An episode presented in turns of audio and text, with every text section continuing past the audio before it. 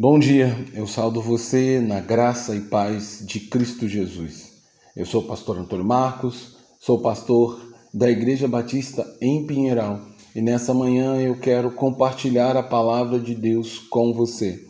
porque eu creio que a palavra de Deus tem o poder de abençoar a nossa vida, de nos santificar e de nos levar ao pleno conhecimento de Deus. Para isso, então, eu quero ler o texto que se encontra na carta de Hebreus, capítulo 11, versículos 24 e 25, que diz: Pela fé, Moisés, já adulto, recusou ser chamado de filho da filha do Faraó, preferindo ser maltratado com o povo de Deus a desfrutar dos prazeres do pecado durante algum tempo.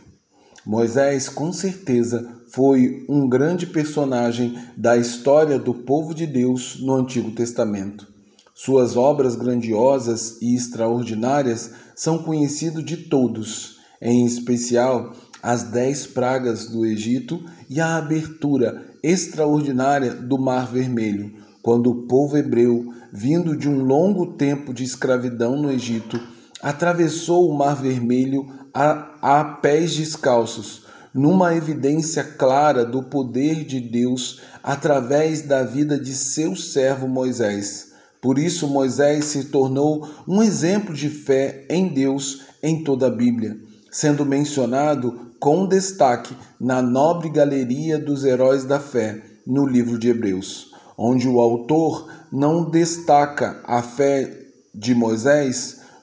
o grande líder do, dos hebreus através de seus feitos mais grandiosos que chamam a nossa atenção, mas mostra a fé do legislador de Israel em seus pequenos atos e em suas escolhas mais simples, que parecem fáceis e simples aos nossos olhos, porém, para o autor de Hebreus, são claras evidências do quão fiel Moisés fora ao longo da sua vida para com Deus, Pai de nosso Senhor Jesus Cristo. O autor de Hebreus ressalta a fé de Moisés no fato dele, sendo homem feito e plenamente consciente de suas ações, recusar ser chamado filho da filha de Faraó, o que era um título de grande nobreza e poder no antigo Egito. Pelo contrário, Moisés preferiu se associar ao povo de seus pais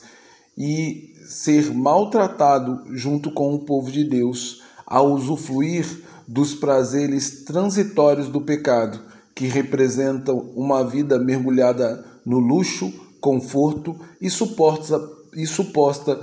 proteção no palácio do rei, mas longe da comunhão de, com Deus e de suas promessas infindáveis para toda a eternidade. Dessa forma, somos levados a perceber pelo autor de Hebreus que a verdadeira fé que temos em Deus não é evidenciada em alguns atos esporádicos, onde enxergamos os feitos sobrenaturais de Deus em nosso favor e na favor da vida do povo de Deus, mas a verdadeira fé que agrada a Deus e recebe recompensa dele é aquela que nos leva a dizer não veementemente aos prazeres e luxúrias do pecado, que são colocados diante de nós todos os dias com a finalidade de nos afastar do Senhor e nos manter cada dia mais cativos ao pecado e seus prazeres transitórios, numa verdadeira vida de ilusão em que caminhamos a passos largos para a perdição, que simboliza o inferno. Assim, a fé de Moisés aponta para a confiança de um homem nas promessas de Deus que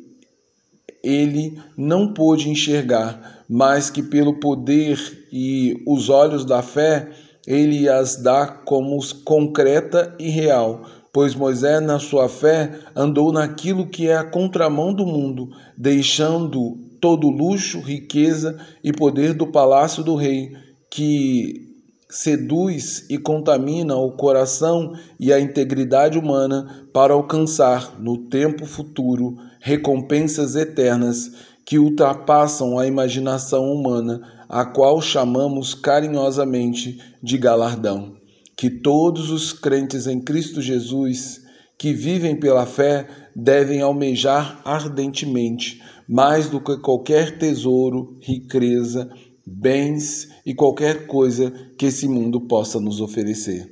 Assim, eu convido você para juntos andarmos pelo nobre e vivo caminho pelo qual Moisés andou e triunfou, o caminho da fé, onde nossa confiança e esperança estão repousadas em Deus, pois nada neste mundo se compara com as ricas bênçãos que o Senhor destinou aos seus servos no reino dos céus. Logo, minha oração é que possamos ter